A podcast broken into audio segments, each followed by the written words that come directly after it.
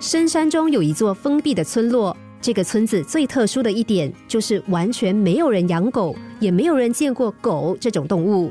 村子里住了一个最有学问的男子，他虽然从不曾离开村落，却饱览群书。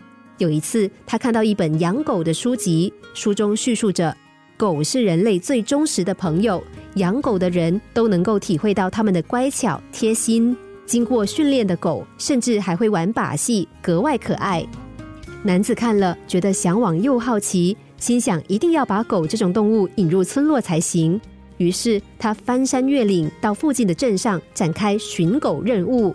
本来男子想直接问路人关于狗的事，但又觉得这样很丢脸。他灵机一动：“我不是在书上看过狗的照片吗？我自己去找不就可以了吗？”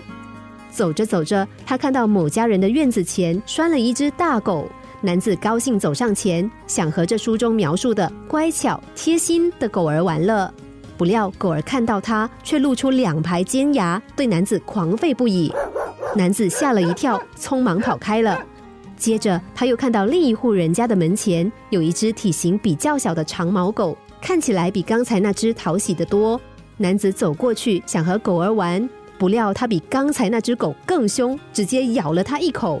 这下子男子落荒而逃，跑回村落，慎重的对村民宣布：“真不知道为什么城市人要养狗，狗这种动物比山上的老虎更凶暴，大家千万要注意，千万不可以让这种猛兽入侵我们的村子。”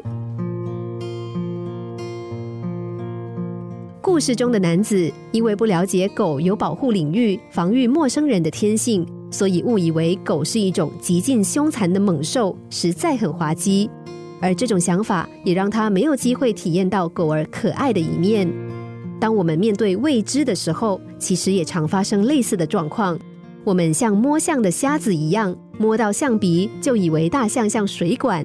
我们往往只看到某件事情的表面，就误以为自己已经看透了全盘。所以，只要听到某只股票会大赚，某只基金一定上涨，我们就盲目的跟从。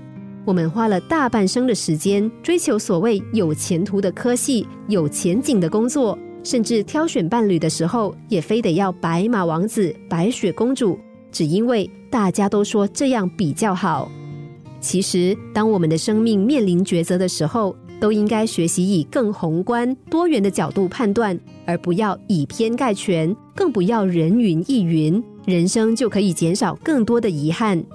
因为生存在日益复杂的社会，面对越来越繁琐的人际关系，我们必然无法了解每件事、每个人的优缺点，但我们却常凭着片面的看法，草率地做出决定。